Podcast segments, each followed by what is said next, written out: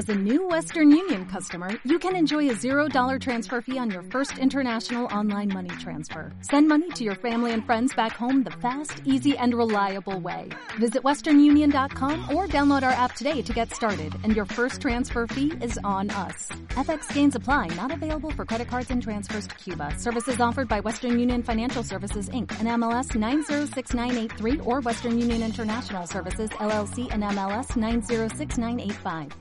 Palabra. Yo. Yo. Yo. ¿Quién tiene la palabra? Su espacio de encuentro y reflexión. Producido por el Departamento de Comunicaciones y Cultura de la UCA. Participe con nosotros y tome usted la palabra.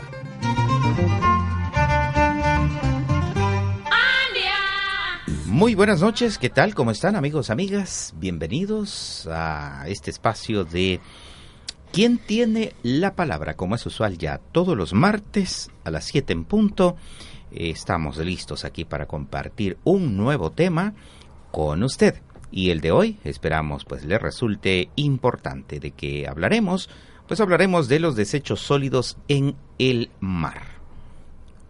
¿Cómo afecta o por qué me debe de interesar ese tema? A lo mejor se pregunta usted que está ahí en casita, pues ya lo descubrirá por qué.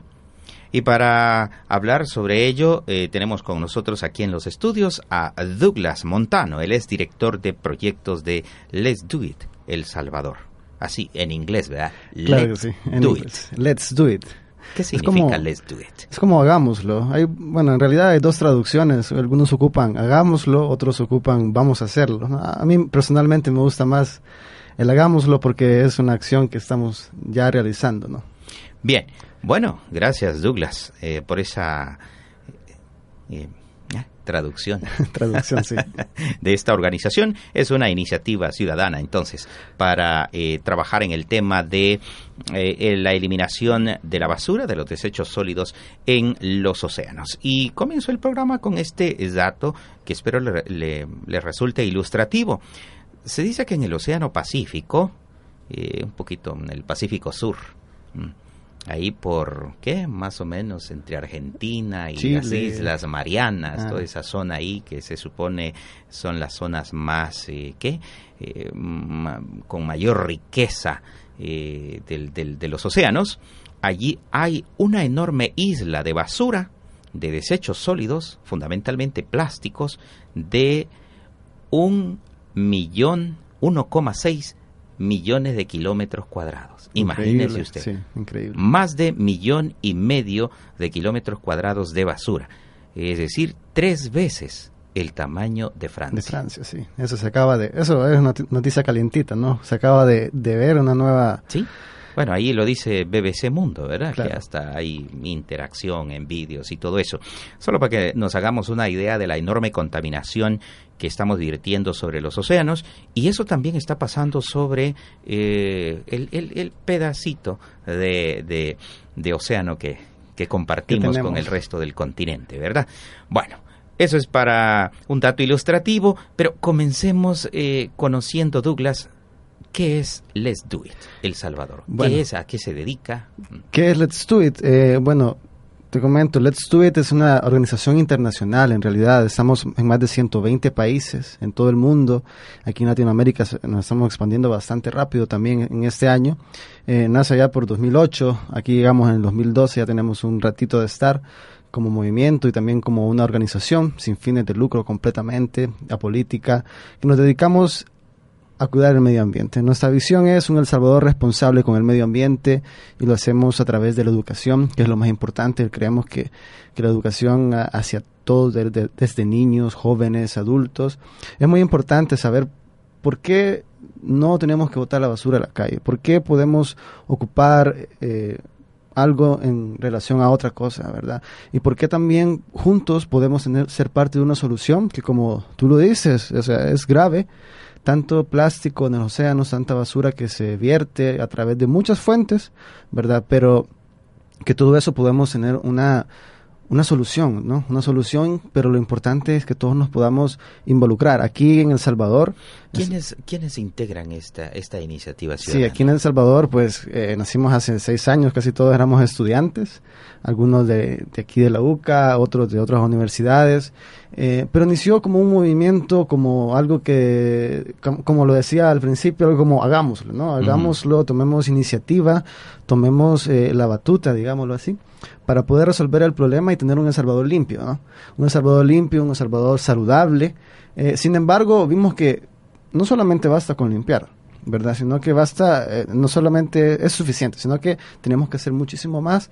Eh, aparte de limpiar, es resolver algunas situaciones que en nuestro país hace falta, ¿no? Hace falta el tema de, de recolección de desechos, el tema de tirar la basura en la calle, tirar la basura en los ríos y todo esto perjudica, ¿verdad? No solamente en nuestro país, sino que todo el mundo en realidad, ¿verdad? Y todo el mundo está con esa misma problemática. Entonces tenemos una problemática en común en todo el mundo, entonces tenemos que abordarla, tenemos que abordarla desde, desde donde estamos, desde nuestra casa, comunidad, escuela, universidad, trabajo, en fin, ¿verdad? Entonces así nace y así también se mantiene, porque es con una visión clara de que sí podemos, sí podemos como El Salvador, como jóvenes, como estando unidos, también involucrando a todos. Eh, otras instituciones, es muy importante unir lazos de, de, alianzas para, para, poder alcanzar los objetivos. Entonces, eh, eso es lo que tratamos de hacer. ¿Y hacen campañas? Sí, hacemos campañas de limpieza eh, de diferentes formas, porque también nuestro país es muy, es muy bonito, ¿no? O sea, El Salvador tiene diversidad de, de lugares, montañas, playas, todo lo puede hacer en un mismo lugar, lagos, pero muchos de ellos están sucios. Entonces, este año tenemos una gran campaña también global, que es el Día Mundial de Limpieza. Esa, eh, está para septiembre, en realidad la fecha mundial es 15 de septiembre, pero nosotros lo celebraremos en todo, en todo el mes porque eh, bueno, 15 de septiembre, fecha de independencia. Sin embargo, también queremos llevar esta, esta fiesta de independencia a que todos podamos, como sociedad civil, porque la sociedad civil también celebra la independencia, eh, poder actuar, poder llevar, eh, ir a las playas, ir a las montañas, a los lagos, como, como decía, y poder realizar una gran campaña de limpieza donde nos unamos todos, ¿verdad? Entonces, ya estamos casi al límite de los preparativos también para esta gran campaña de este año, donde nos uniremos los 120 países. Y lo que queremos que es que al final de todo esto, al final de, septiembre, eh, podamos decir que tenemos la, acción más grande a nivel mundial de, en, este ámbito. Entonces, que queremos de verdad limpiar el mundo, porque una cosa es muy importante, que ya hay muchísima basura por ahí regada. Tenemos eh, ¿cuánto era? 1.6 millones de kilómetros cuadrados. una isla de basura de 1,6 millones. tres, el tamaño de tres Francias. Sí. Eh, Ahora imagínate Centroamérica cómo queda. Con nada. Desaparecido. Y El Salvador peor. entonces, entonces sí, tenemos campañas de limpieza en, en todas partes del, del país y tendremos mucho más. Yo creo que podemos, ya a medida vayamos hablando, creo yo, podemos ir viendo dónde, a dónde vamos a tener esto, esta, esta, esta limpieza, porque, porque es importante también, y todo el tema de la contaminación de, de, los mares, ¿no? De los mares, que es, es crucial en este momento. Sí, veamos, em, hablar de desechos, pues es un tema grandísimo y hay inmensidad también de tipos de desechos, ¿verdad? Desde desechos eh, químicos, eh, desechos eh, sólidos que pueden ser plásticos y otras metales, etcétera, ¿verdad? Eh, ¿Qué tipo de desechos son los que más se están virtiendo a, los océanos? Pues principalmente es el plástico, ¿no? El plástico de un solo uso, o sea, este plástico, las botellas. Nosotros tenemos bastante experiencia en visitar también las playas de nuestro país ¿verdad? Y nos hemos encontrado con diferentes tipos de plástico, de verdad es increíble la cantidad de plástico que podemos encontrar y uno podría pensar, bueno, botellas, agua, ¿verdad? Eso es lo que pensamos, pero en realidad no, en realidad tenemos diversidad de botellas de todo tipo de jugos, de bebidas de hidratantes, sí, eh, gaseosas, etcétera, ¿verdad? Entonces tenemos una gran cantidad de botellas y eso lo, vimos hace poco, eh, fuimos a la bocana del río Lempa, nuestro principal río del país más grande, que está entre La Paz y San Vicente, y hay una gran cantidad de plástico, eh, de botellas plásticas que se acumulan en esa, en esa bocana. Y aparte de eso, pues también vemos otros tipos de plástico, vemos, encontramos cosas como cepillos de dientes, ¿no? Cepillos de dientes, eh, tantos sandalias, de todo esto, pero también hay otros lugares, y ahí, sí, por ejemplo, la playa Los Cóbanos, en, nuestro país, que es una playa tan bonita, con arrecifes, o sea, es increíble, es un área protegida, pero ahí tenemos la experiencia también de, de, otras organizaciones aliadas. En este caso eh, se llama Extinción, que es una, es un, son documentalistas. Entonces hacen, eh, hacen buceo ahí también en la zona de, los cóbanos y se encuentran tanto, tantas redes de pesca. ¿verdad? Las redes de pesca, eh, la pesca irresponsable, mejor dicho, es, es, es altamente contaminante para los océanos y es altamente, es muy complicado porque en las redes quedan atrapadas también otros otros seres vivos que tal vez no quería pescar, ¿verdad? Como las famosas tortugas, ¿verdad? Las tortugas, delfines, nos hemos encontrado hace poco, relativamente este, este, mismo año, que se habían atrapado dos ballenas, una madre y una hija. La madre logró escapar con la de la red, pero la, la hija ahí había quedado atrapada, después se vio que ya se pudo liberar. Entonces es una gran diversidad de plástico que encontramos de diferentes fuentes, digámoslo así. A propósito de esto de la pesca ilegal, ¿se desarrolla ese tipo de pesca aquí en el país? Porque hay regulaciones. Claro, hay regulaciones, eh, igual, eh, hablaba de los cóbanos, el área protegida de los cóbanos, que no se puede, no debería de permitirse la, la, pesca con, con, con, redes, ¿verdad? Sin embargo, pues hay personas que, que se saltan esa, esa legalidad y eso sí es, es, es, es penado, tiene multas y todo, pero sin embargo las personas siempre se rebuscan y, lo logran hacer y ahí quedan a veces muchas muchas redes entonces sí hay sí hay regulaciones y también por ejemplo otro ejemplo es el de el de Costa del Sol. En Costa del Sol está la playa del Costa del Sol en La Paz, pero también está el estero, el estero Jaltepeque, y ahí hay muchas acciones que también se están realizando para tener una pesca responsable. ¿verdad? Una pesca responsable no solo significa también los materiales que ocupo, sino que también lo que estoy extrayendo, porque acordémonos que también en un ambiente como ese, los peces no son no son ilimitados, ¿verdad? Tienen un límite y muchas veces se, pescan muy pequeños también. Entonces, hasta eso es de tener cuidado, ¿verdad? Con esta pesca. Y sí, hay, hay momentos en, en, donde, en donde esas leyes, pues, las personas, como decía antes, buscan la manera de saltárselas y que no los vean. Sin embargo, siempre están también los guardarrecursos del, del Ministerio de Medio Ambiente velando por eso. Sin embargo, no hay suficientes guardarrecursos. En caso de los, de los cóbanos, el área protegida, que es un área de, de 27 kilómetros de, si no me equivoco, 27 o 24, no recuerdo ahorita exactamente, por ahí anda, 24 o 27 kilómetros de longitud de playa. Entonces están tres o cuatro guardarrecursos para esos 27 kilómetros, 24 kilómetros. Eh, no es suficiente, no es suficiente, pero en realidad no debería ser necesario también. Entonces ahí es donde decía que es muy importante la educación o sea, la educación de darnos cuenta que de verdad tenemos un área protegida y es protegida porque es un área natural muy bella que tenemos que conservar. Y tenemos que conservarla y, eso nos puede beneficiar. Si la conservamos bien nos puede beneficiar también económicamente con el turismo atraer más gente al país y entonces tenemos otras fuentes de ingreso que no necesariamente en este caso sería la pesca verdad porque tenemos otras fuentes de ingreso. Bien, has mencionado algunos eh, lugares donde hay mayor concentración de desechos, de, plásticos, has dicho las bocanas, y, que es evidente, ¿verdad? Uno llega a estos sitios y encuentra en los remansos de arena y los volcanes de basura. Em, ¿De dónde viene esto, ah. eh, de estos desechos, porque no solo, imagino, no solo van de San Salvador, pues en la bocana del río Lempa eh, no llega todo lo de San Salvador, llega de otros sitios. claro que sí, llega de todo, ¿no? y también ahí podemos mencionar otros lugares todavía. En la misma área protegida de los Cóbanos está una playa muy bonita, muy bonita que se llama playa eh, barra, barra, barra Salada. Barra Salada, que está a algunos kilómetros, pero ahí tiene ahí hay un río también. Hay un río y hay unos manglares, eh, hay un pequeño estero, pero ese río no llega de San Salvador, ese río llega de unas comunidades que están más arriba. Igual en, la playa del Sonte llega de las comunidades de Chiltupán. Entonces tenemos El Salvador es rico, como decía antes, en recursos naturales, es rico en lagos, montañas, playas, también en ríos. Pero los ríos los estamos contaminando de mucho arriba. O sea, las personas de verdad, tiramos la basura en la calle, esas basuras llegan a los tragantes y llegan a los ríos o llegan de, de quebradas más pequeñas a ríos más grandes. Y de verdad que hemos comprobado que en todas partes del país llegan, no solamente, como decía, no solamente de la basura de San Salvador o, de, o de los lugares del área metropolitana, sino que de muchos lugares del país que estamos tirando la basura y, y muchas personas están diciendo, bueno, simplemente se lo va a llevar a correntada, ¿verdad? Eso es lo que decimos, pero, pero realmente estamos afectando a las personas que están más abajo y, y al final llega todo eso a los océanos.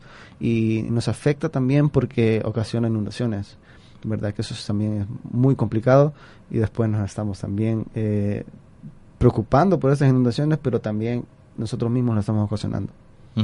¿Han logrado identificar ustedes las rutas de, de- de- de la basura? Es decir, no sé, los ríos, pero ¿desde dónde empieza eh, establecer el recorrido?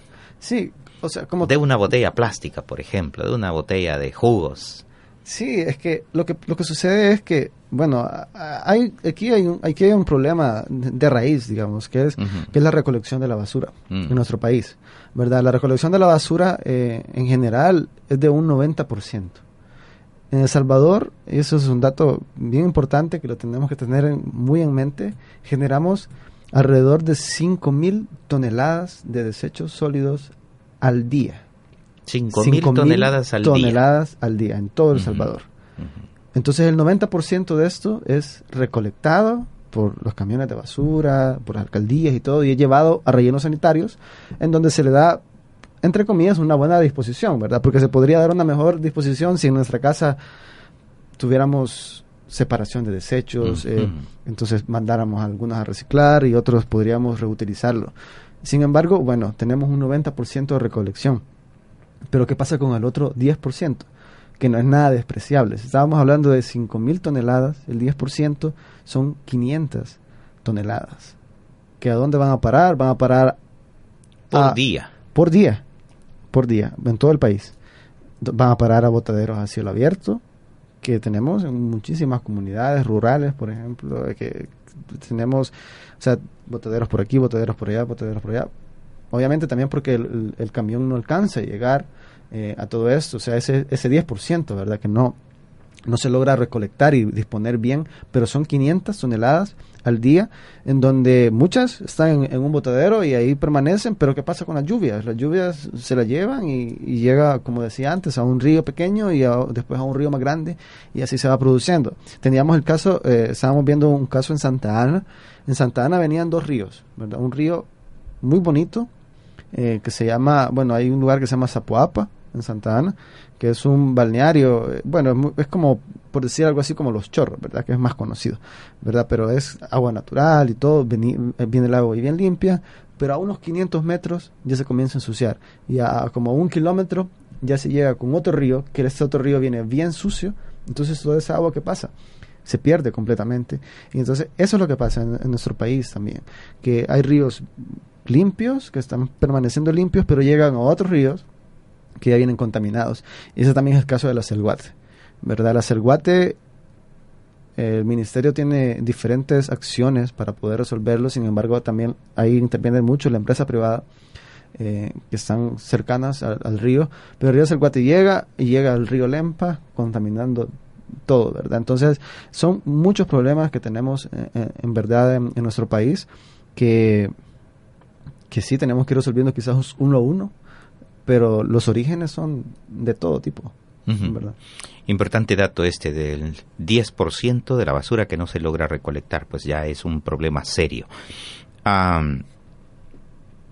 ¿Han identificado ustedes, además de, de- de este dato, ha- han identificado ustedes cuáles son las zonas como más críticas que habría necesidad incluso de intervenir ahí, quizás con una política municipal, porque entiendo ahí los municipios tienen eh, mucho que hacer en esa parte, eh, con un trabajo municipal más focalizado. ¿Qué haría zonas más críticas en cuanto a producción de basura y vertido de, de esos desechos sólidos a, cielo abierto? Sí, eh, en cuanto a producción, eh, la verdad es que estamos bastante iguales, la verdad. Eh, no hay un estudio que diga, ok, aquí en esta zona hay más producción de, de desechos, eh, o por lo menos no, no es de mi conocimiento. Eh, sin embargo, sí, hay zonas bien críticas en nuestro país, en realidad, en general, la zona rural. Y aquí tengo algunos datos también en, ese, en ese aspecto, que en realidad la cobertura en una zona rural de nuestro país es apenas del 12%. O sea, toda la zona rural del país solamente tiene cobertura de, de camión de basura el 12%. Entonces, lo que sucede es que y ahí podemos irnos a diferentes casos, pero entonces, hablar, si, focalizamos todavía más, e, esa cifra del 10% en las zonas rurales puede ser mayor todavía. Claro, digamos que del, del 100%, el, el, 85% es de, de, la zona rural. Pero ese es el problema, porque los camiones no, no alcanzan a llegar. ¿verdad? Entonces, si no alcanzan a llegar, las personas no tienen, para comenzar, no tienen una, una, una solución para eso, o sea, no tienen una alternativa, mejor dicho.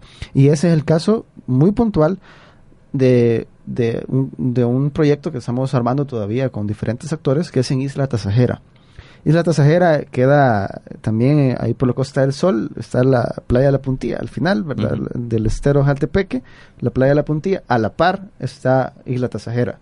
Eh, es una isla muy bonita, son eh, tiene aproximadamente 18 mil habitantes, no, 1800 habitantes, perdón. Eh, son como dos, dos comunidades separadas por un kilómetro de distancia, ¿verdad? No es tanto. Sin embargo, ahí no hay recolección. No hay recolección porque también es bien complicado. Acordémonos que es una isla. Hay de sacar la basura de la isla con lanchas. No es que va a llegar un camión y va a sacar, va a pasar por toda la isla y va a sacar la basura. Entonces, las personas se quedan sin alternativas. Sin alternativas. Antes nos comentaban los habitantes de la isla eh, que recogían todo el material reciclable, alguien llegaba a comprarlo y lo podían, y entonces así se reducía muchísimo todo eso. Eh, y, sí, podía ser una, una, buena solución, pero ahorita el problema que tiene la isla es, eso, y eso, es, ese mismo problema, en el caso de la isla, es, e, es eso, está aislado completamente, ¿verdad? Como su palabra, eh, como, como su nombre lo dice. Sin embargo, también existen muchas comunidades en nuestro país que también están aisladas, que no llegan la recolección, entonces las personas, la alternativa que tienen es o ponerla en un botellero a cielo abierto, o tirarla al río, o quemarla, o enterrarla en su mismo terreno, ¿verdad? Y eso trae muchas otras consecuencias, por supuesto, de salud principalmente, ¿verdad? Eh, pero y el desarrollo no se logra no se logra verdad en, las comunidades. Entonces ese ese también ese es el principal problema que tenemos. Bueno vivimos en una sociedad altamente consumista y también en una sociedad altamente productora de los famosos polímeros es decir del plástico verdad para todo eh, pedimos una bolsa. Eh, los envases de vidrio se están sustituyendo, se sustituyeron hace tiempo por los envases de plástico. Ah, ya vamos a hablar de la responsabilidad también de las compañías, porque no se escapan. claro. Entonces, eh, en, esta sociedad estamos prácticamente, diría, asfixiándonos y asfixiando a otras especies, como las marinas. Eh, las, de las especies marinas, ¿cuáles son las que están como más eh, afectadas? Bueno, es que en realidad especies marinas eh, estamos hablando de todos porque porque desde vaya el, el desde el plancton el que es de los más pequeños eh, yo no soy biólogo verdad pero eh, pero podemos hablar así tenemos el conocimiento general. tenemos el conocimiento general y, e igual hablando con otras personas verdad que sí son expertos en el tema de, de los de las especies. Sin embargo pero desde el, desde el plancton desde esas cosas desde desde los peces más pequeños que comen plancton, que comen eh, animalitos más pequeños, ellos confunden esos, estos, estas especies con el plástico. Entonces vienen las especies medianas, digamos, los peces, los pececillos, se van comiendo estas, estos microplásticos. Para comenzar son microplásticos porque ni siquiera los podemos ver, o sea, ya son del tamaño de la sal, de la arena, han llegado a ese tamaño. Es decir, eh, hay un proceso de degradación de, un objeto grande. El, plástico, recordemos, el plástico no es biodegradable. Biodegradable significa que, digamos, lo así más fácil, regresa a la tierra. El plástico, por su composición, no puede regresar. ¿Por qué? Porque ya ha sido alterado. Eh, químicamente hablando, su composición ya no es la misma. Entonces, lo que va haciendo con el sol y, la sal y todos los años es que se va haciendo más pequeño, se va descomponiendo en pedazos más pequeños. Yo no sé si los que nos escuchan esta noche han ido tal vez a la playa y han tocado em, un, un desechable en la playa, de que ha dado sol, lo toca y, que, y es como que se deshace. ¿Verdad? El, platillo es en el, que le sirven en la minuta. Cuando... Sí, le da sol y, de ahí lo agarra y es como que ya se deshace. Eso es lo que sucede con todos los plásticos en los océanos. Se va haciendo más pequeño, más pequeño, más pequeño. Entonces lo que sucede es que muchos, muchas especies marinas confunden ese tipo de, de, materiales con su comida y, lo consumen. Eh, se espera, o sea, no, no, se espera, pero es una proyección que para 2050 van a haber más plástico, va a haber más plástico que peces en el mar. Y se, y se dice que prácticamente todos los peces, o probablemente, eh, o sea, la probabilidad de que usted tome un pez, o sea, lo pesque, ¿verdad? Se encuentre con plástico dentro del pez. Y aparte de eso, están las aves. Las aves que también comen algunos peces, eh, o, sea, o sea, las aves marinas, ¿verdad? Pero muchos de ellos confunden también el plástico con, comida. Y entonces están ingiriendo y hay islas, eh, islas de, tierra, ¿verdad? Pero islas, islas donde llegan muchas aves y en estas islas llegan hasta 6 de cada 10 aves las eh, o sea, muertas en la, en la isla tienen plástico dentro de, de, su de su de su organismo, por decirlo así, ¿verdad? O sea, que hay aves, que hay poblaciones de aves que están muriendo, por la ingestión de por la ingestión de plástico. Y eso no se queda solamente en las aves en, y en los peces, porque como decía, los el plástico se va degradando muchísimo más pequeño, más pequeño, más pequeño, eso a, tal punto de llegar hasta la sal, ¿verdad? La sal que consumimos eh, o los peces que vamos a consumir. O sea, es una cadena alimenticia que se cumple por completo con nosotros también. Entonces es bien complicado todo esto y, y la verdad es que no podemos hablar de que unas especies son más afectadas que otras. Y, sí, también están las tortugas que se ven afectadas por, decía antes, por las redes. Las, las las ballenas que se afectadas por las redes se atrapan en las redes y ya no pueden liberarse. O sea, los, los, los que estaban pescando no querían agarrar las, las, ballenas, eh, probablemente están en peligro de extinción. Aquí en El Salvador llegan, llegan tortugas que están en peligro de extinción, son las tortugas carey.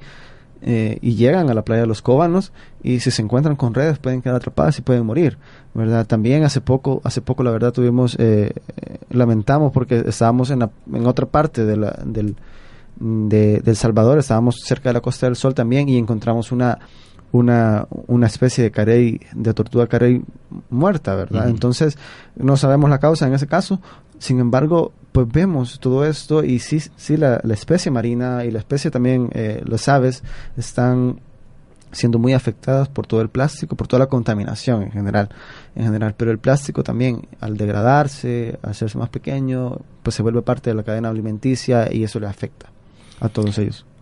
Bueno, preocupante esto, ¿verdad? Si eso le ocurre a un ser vivo, a un ave, eh, que por supuesto ha consumido eh, otras especies marinas, eh, pueden ser peces pequeños, que a la vez están contaminados por el plástico, ¿qué nos podrá pasar a las personas? ¿verdad? Una gran pregunta. Habría que esperar que también eh, las autoridades de salud realicen algunas investigaciones, como técnicamente le llaman tamizaje en la zona eh, costera nuestra, para saber cómo están decontaminadas las especies que consumimos cotidianamente. Sí, eh, espero que, eso no pase, ¿verdad? Pero la verdad es que el, la proyección es esa, la proyección es que sí nos, al, final nos afecte y por supuesto los más afectados son los que están cerca, cerca de las costas, que consumen consumen quizás más seguido que los que estamos aquí en la ciudad de todos estos, todos estos, todas estas especies, ¿verdad? Pero sí.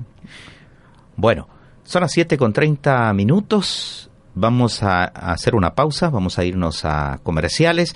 Al regresar, eh, usted, amigo y amiga Radio Escucha, eh, puede participar dando su opinión. Eh, también, si hay algún técnico, algún alguien que, que, sea especialista en esta materia, la biología, algún biólogo, o alguna otra especialidad que estudie específicamente eh, la materia eh, que de los seres eh, que habitan los océanos. en la Universidad del Salvador hay carreras especializadas en esto, pues con gusto podemos escuchar sus opiniones al respecto para enriquecer este programa. Vamos a la pausa, regresamos enseguida y esperamos sus llamados telefónicos y también sus mensajes a nuestras redes sociales, al WhatsApp 75712779 o al muro del Facebook de YSUK. Ya regresamos. La mejor música. La información oportuna. Y la mejor compañía. YSUCA 91.7 FM. WhatsApp de YSUCA 7571-2779. Comunícate con nosotros a través de nuestro WhatsApp 7571-2779. WhatsApp de YSUCA.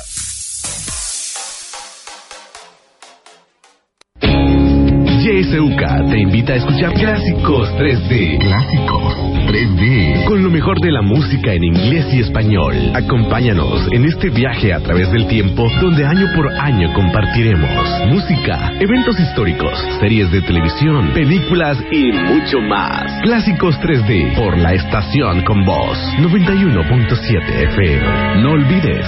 Sintonízalo domingos a las 9 de la mañana y los martes a las 8 de la noche.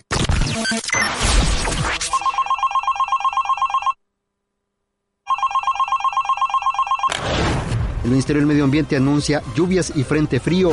La Asamblea Legislativa aprobó la prórroga de seis meses. Les dejo con Cristina Fombulo, un disco realmente muy agradable para, para escuchar. Lo vi desde el hexagonal del 81. Otra forma de escuchar YSUK desde los Estados Unidos. Marca el 641-552-8013. 641-552-8013. Utiliza minutos de tu plan móvil. No hay cargos extra.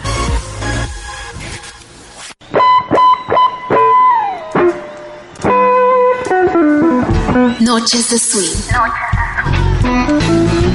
La noche se encuentra con el jazz para despertar tus sentidos. Noches de swing.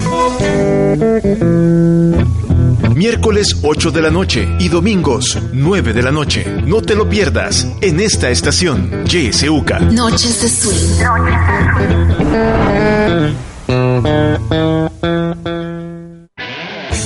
La mejor música. La información oportuna. Y la mejor compañía.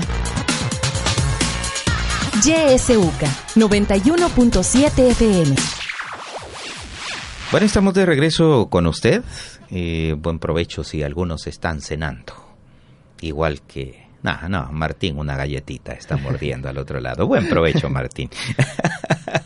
Ya más tarde nos tocará a nosotros. ya luego nos toca al salir, ¿verdad, Douglas? Claro. Bueno, eh, puede marcar nuestros teléfonos 2243 1302 y 2273-5084, además del 7571-2779. Este último es el número de WhatsApp. Puede dejar ahí eh, sus comentarios. También puede hacerlos al muro del Facebook. Ahí Martín nos colaborará con la lectura de sus comentarios. Si tiene algún comentario, si tiene uh, pues alguna información también que compartir o alguna duda, eh, puede marcar, puede comunicarse con nosotros. Mientras seguimos aquí en el estudio con Douglas, estamos hablando de los desechos sólidos en el mar. Douglas Montano es director de proyectos de la organización Let Do It El Salvador, que Douglas lo traducía a hagámoslo, un llamado a la acción. Claro. Ok, eh, hemos conocido esta información de lo complicado, de lo eh, preocupante que es eh, saber cómo están decontaminados nuestros mares y además de los ríos, por supuesto.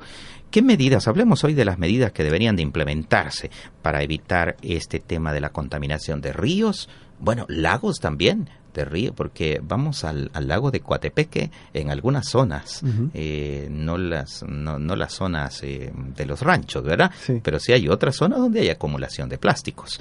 Eh, y por supuesto los, los océanos. Claro. ¿Qué debe hacerse?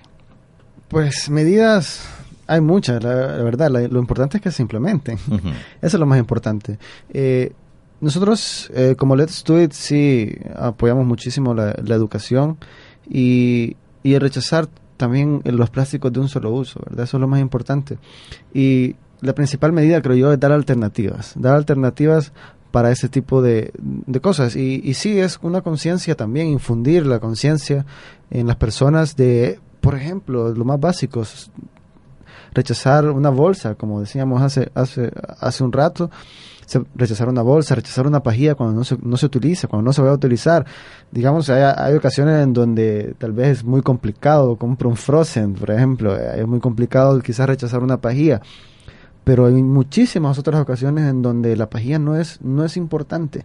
Entonces nos vamos desde lo más sencillo, desde lo más sencillo que es desde nuestros hábitos. Lo principal y es lo más importante es nuestros hábitos eh, como principal medida de verdad son es que nosotros podamos decir ok yo estoy tratando de reducir estoy tratando de rechazar las cosas que no que no ocupo de reutilizar y, y, es más este fin de semana tuvimos un pequeño taller con, con una fundación también de reutilizar los, esos galones de agua verdad que bueno lo ocupamos una vez y tal vez lo único que hacemos es llenarlo otra vez y, ya botarlo o, o no pero poder reutilizar todo esto y mandar a reciclar. Hay bases que sí se pueden reutilizar. Tenemos un, un mensaje, creo, en redes sociales. Adelante, Martín. Claro, eh, dice por acá un mensaje.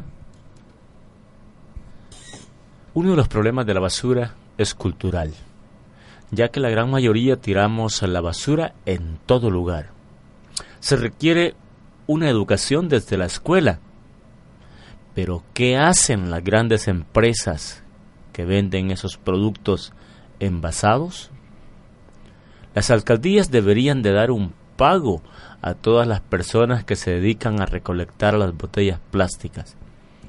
Ese es un mensaje que llega, no, no pone el nombre, quién... Bueno, gracias a quien compartió esa opinión. Comentario, Douglas. Sí, eh, bueno, lo primero, el tema cultural. Nosotros vamos, y, es, es, parte de las medidas, ¿verdad? Nosotros vamos en cualquier parte y puedes encontrarte una, una parada de buses, un parque, ¿y qué es lo que encontramos? Muchísimas bolsas de agua, principalmente, digamos. Enfocémonos ahorita en las bolsas de agua. Encontramos una cantidad de bolsas de agua por todas partes. ¿Y por qué pasa eso? Porque las personas toman el agua y se despreocupan de ella. Se despreocupan de ella. Entonces sí, el principal problema es cultural. Y, y sí, también las alcaldías a veces tienen mucho que ver no tienen basureros, pero otras alcaldías sí tienen y aún tenemos el mismo problema. Entonces sí es un problema muy cultural de, no preocuparnos por la basura. Entonces lo que sí nosotros queremos como Let's Do es que podamos visualizar que la basura no es parte del paisaje, que nosotros podemos hacer mucho más por todo esto. Y sí hay empresas, perdón, sí hay empresas que están actuando ya están actuando por, por todo esto, si hay empresas de, industria del plástico también que están tratando también de hacer su parte y que es tal vez su parte es reciclar en este caso, reciclar. Eh, hay muchas empresas que ya están reciclando bolsas de plástico, hasta pajillas mm. eh, de plástico en su misma en su misma producción también reciclan todo lo que ya no ya no ocupan. Entonces sí hay empresas que también estamos trabajando con ellas para poder llevar este, este ciclo productivo una vez más. Sin embargo, sí es, sí es muy sí es muy cultural porque nosotros o sea, ocupamos la bolsa y la tiramos. No, no la llevamos para un recipiente donde puede ser una buena disposición. Eso es lo que a nosotros nos pasa. No tenemos una buena disposición de la basura para que ésta pueda regresar a un ciclo productivo. Es eh, importante esto de eh, el papel también que pueden jugar las empresas. Y es que, eh, recordando el, el ámbito de las empresas, hay hasta una una asociación de empresarios del plástico en el país. Bueno, cabe decirlo también que en el ámbito económico el plástico es una de los eh, de las áreas de producción de nuestra economía bastante fuertes. Nos caracterizamos por eh, una industria del plástico fuerte que no solo tiene consumo interno, sino también exporta para Centroamérica y entiendo también para Estados Unidos. Eh, buena parte de, la producción, eh, una tajada de la economía, digamos, eh, se la lleva la industria del plástico. Entonces, también hay que caer en cuenta que somos productores.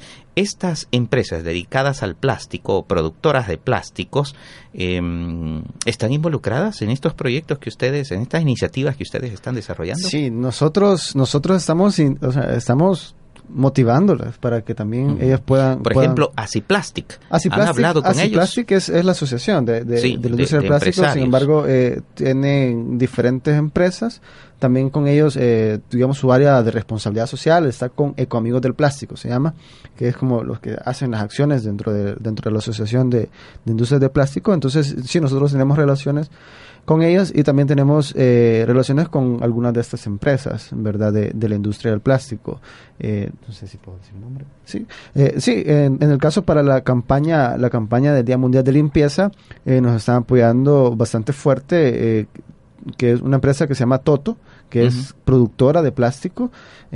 sin embargo, a nosotros nos van a proveer bolsas para, para, para hacer la recolección de la limpieza en septiembre pero son bolsas reciclables también, ya, o sea, ya han sido recicladas, entonces también es eso, eso lo importante es, son dos cosas creo yo, uno es eh, la producción, ¿verdad? La producción, cómo, lo están, cómo se realiza y cómo también las empresas están reciclando todos estos materiales. Pero lo segundo, es lo que hablaba anteriormente, es cómo estamos disponiendo. Si tenemos una buena disposición, si no ensuciamos, las, si no contaminamos los materiales, ¿y qué, habla, qué es contaminar? Es revolver todo y ya no se puede después eh, separar y reciclar. Entonces ahí estamos cayendo en, un problema. Y la otra empresa que también estamos trabajando bastante es, es Termoencogibles. Em, que ellos también tienen reciclaje de bolsas, de bolsas de agua, por ejemplo, y de pajillas. Entonces es una buena alternativa. De la, es una de, las más fuertes de nuestro país. Sí, de las, que, de las que ya se dispusieron mal, ¿verdad? O sea, de las que ya están en la calle, en los ríos, en, en los, y, y, en los en los mares y en, nuestras playas. Entonces ya todo eso, poder recolectarlas y poder reciclarlas, pues sería muy bueno en lugar de ir a parar a un relleno sanitario.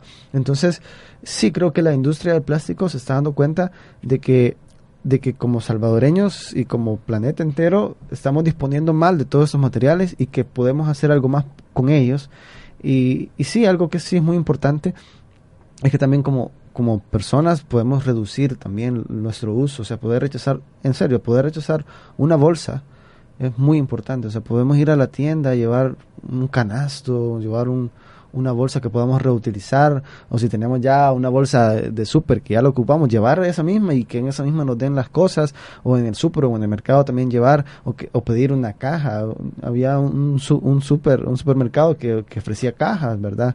Y hay otros que no dan ni siquiera, ni siquiera bolsas. Entonces, eso, ese tipo de acciones tenemos que fomentar para poder reducir para poder reducir todo este material, porque al final no podemos reciclar todo. En datos del 2012 se reciclaba alrededor del 15% de todo el material que podíamos recuperar. Ahora estamos reciclando alrededor del 5%. O sea, hemos En vez de avanzar, en vez de avanzar hemos, hemos bajado.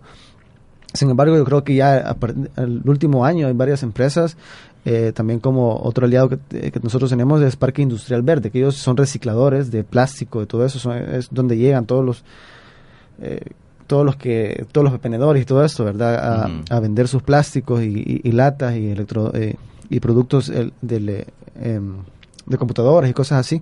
Entonces, eh, poder trabajar con esas empresas y poder decir, ok, reciclemos más, ¿verdad? Reciclemos más. Sin embargo, con nuestra producción y consumo actual, está bien difícil poder lograr ese 100% de reciclado. Entonces, está en nosotros poder decir, ok, yo voy a rechazar, como decía antes, rechazar, y sí, soy enfático en eso, rechazar eso, pajillas, bolsas, todas esas cosas que nosotros no son tan necesarias y que podemos ocupar nuestras manos o poder ocupar otras cosas para poder llevar los materiales, ¿no? Sí, recuerdo hace algunos años eh, organismos ambientalistas se dedicaron a una campaña de promover el uso de bolsos eh, de tela eh, para ir al súper, para ir al mercado, etcétera, ¿verdad? En vez de estar pidiendo eh, por cada cosa una bolsa plástica. Y ahora también ya hay muchas alternativas, ¿verdad? Hay alternativas hasta para las hasta para los desechables, ¿verdad? Por supuesto en nuestro país todavía no han llegado porque es un poco más caro la producción de estos materiales, pero sí son desechables hechos de materiales orgánicos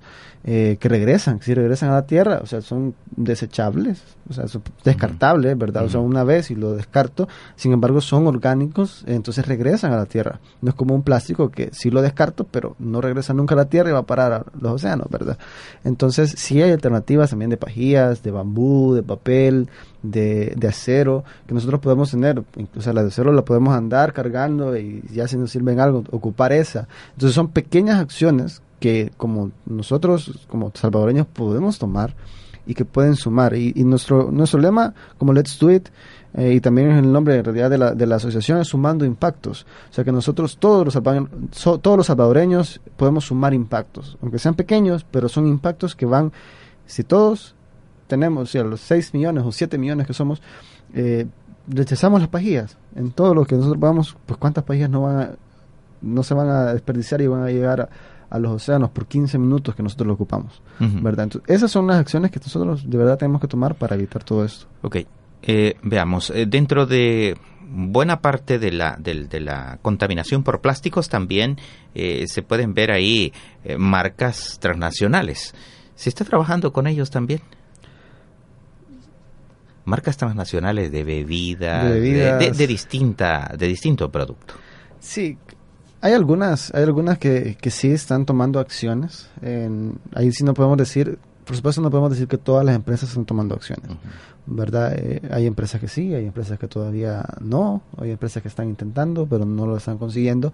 Sin embargo, hay empresas que sí están eh, intentando hacerlo y, y ahí sí, por ejemplo, con, con el proyecto que tiene el Ministerio de Medio Ambiente, con el río Acelguate, hay empresas que sí están teniendo sus plantas de tratamiento de aguas, por ejemplo, para no seguir contaminando uh -huh. el río Selguate, y hay algunas que están en proceso y hay otras que todavía no, no lo están logrando. Entonces sí hay empresas internacionales, transnacionales que están haciendo acciones por, eh, por el medio ambiente. Y hay un caso hace poco bastante sonado en redes sociales, por ejemplo, el, caso de Starbucks. El, caso de Starbucks, que es una empresa internacional y quizás más grande comercialmente café y todo esto, eh, que es una experiencia completa, ¿verdad? Pero dice que para 2020 va a prohibir el uso de pajillas. ¿Verdad? Ya no va a ocupar pajillas para sus productos. Entonces, esa es una acción que van a tomar para 2020. Y por supuesto, las o sea, de aquí a 2020, quizás ya no estamos tan lejos, pero falta todavía y, y, hay que seguir haciéndolo. Pero sí hay empresas que están dando un paso adelante para sanar, digamos, para intentar sanar toda esta problemática de alguna forma, por lo menos poniendo un poco de todo lo que lo que se han dañado, ¿verdad? Sí, sí, porque basta con fijar la mirada en algunos promontorios de basura y, y, y los envases que más se claro. pueden ver son marcas, por ejemplo, Coca-Cola, que no solamente es la bebida gaseosa, sino es una cantidad de productos que vienen envasados en el plástico. Ya desde hace tiempos uh -huh. cambiaron el, el vidrio para la bebida gaseosa por plástico, más otras bebidas adicionales que distribuyen ellos, también en envases de plástico. Otras compañías extranjeras como Tampico, es decir, tenemos inundación. Por sí. mencionar alguna, ¿verdad? Hay, sí, hay cantidad más. De verdad que, de verdad que eh, bueno, ahí en, eh, en Tasajera, en donde decían Abocana del Río Lempa, de verdad que yo salí sorprendido con la cantidad diferentes. O sea, dif no solamente, o sea, porque podemos pensar, bueno, Coca-Cola, solo vamos a encontrar un montón de Coca-Cola.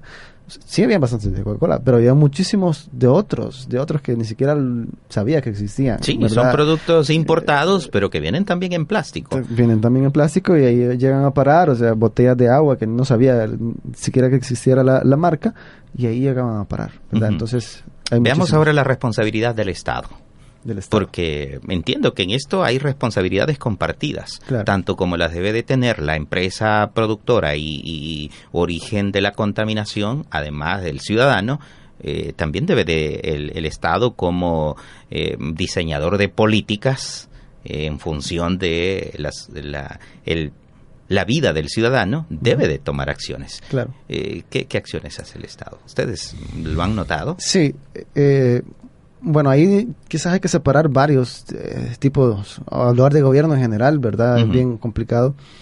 Pero si nos vamos a los gobiernos locales, para comenzar, ¿verdad? Los gobiernos locales, por supuesto, tienen la responsabilidad de del primer material o tipo de residuo, que es la gestión de los residuos municipales, que es todo lo que se genera dentro de su municipio, ¿verdad? Eso hay que hacer una aclaración ahí y es que hay tres tipos de materiales, digámoslo así. El primer tipo son los municipales, otro es de materiales eh, diferentes, pongámoslo así, diferentes, y otros son los, los peligrosos, ¿verdad? Los peligrosos son algunos que se generan en hospitales o como las baterías o, o cuestiones parecidas. Entonces todo el, todos los materiales municipales les corresponde, por supuesto, a la municipalidad. Sin embargo, la municipalidad no en el 100% del país no da abasto con el con todo esto. Ya lo hablamos hace hace un momento, ¿verdad? Que no da abasto con toda la recolección y disposición final. Entonces ahí es donde también intervienen otras entidades de, de, gobierno, en este caso gobiernos centrales y, y, todo eso. el gobierno central, a través del Ministerio de Medio Ambiente, eh, hizo una propuesta de ley de gestión integral de residuos sólidos en el 2016. Eh, ¿No te encantaría tener 100 dólares extra en tu bolsillo? Haz que un experto bilingüe de TurboTax declare tus impuestos para el 31 de marzo y obtén 100 dólares de vuelta al instante. Porque no importa cuáles hayan sido tus logros del año pasado, TurboTax hace que cuenten. Obtén 100 dólares de vuelta y tus impuestos con 100% de precisión. Solo con Intuit TurboTax. Debes declarar para el 31 de marzo. Crédito solo aplicable al costo de la presentación federal con TurboTax Full Service. Oferta sujeta a cambios o cancelación en cualquier momento.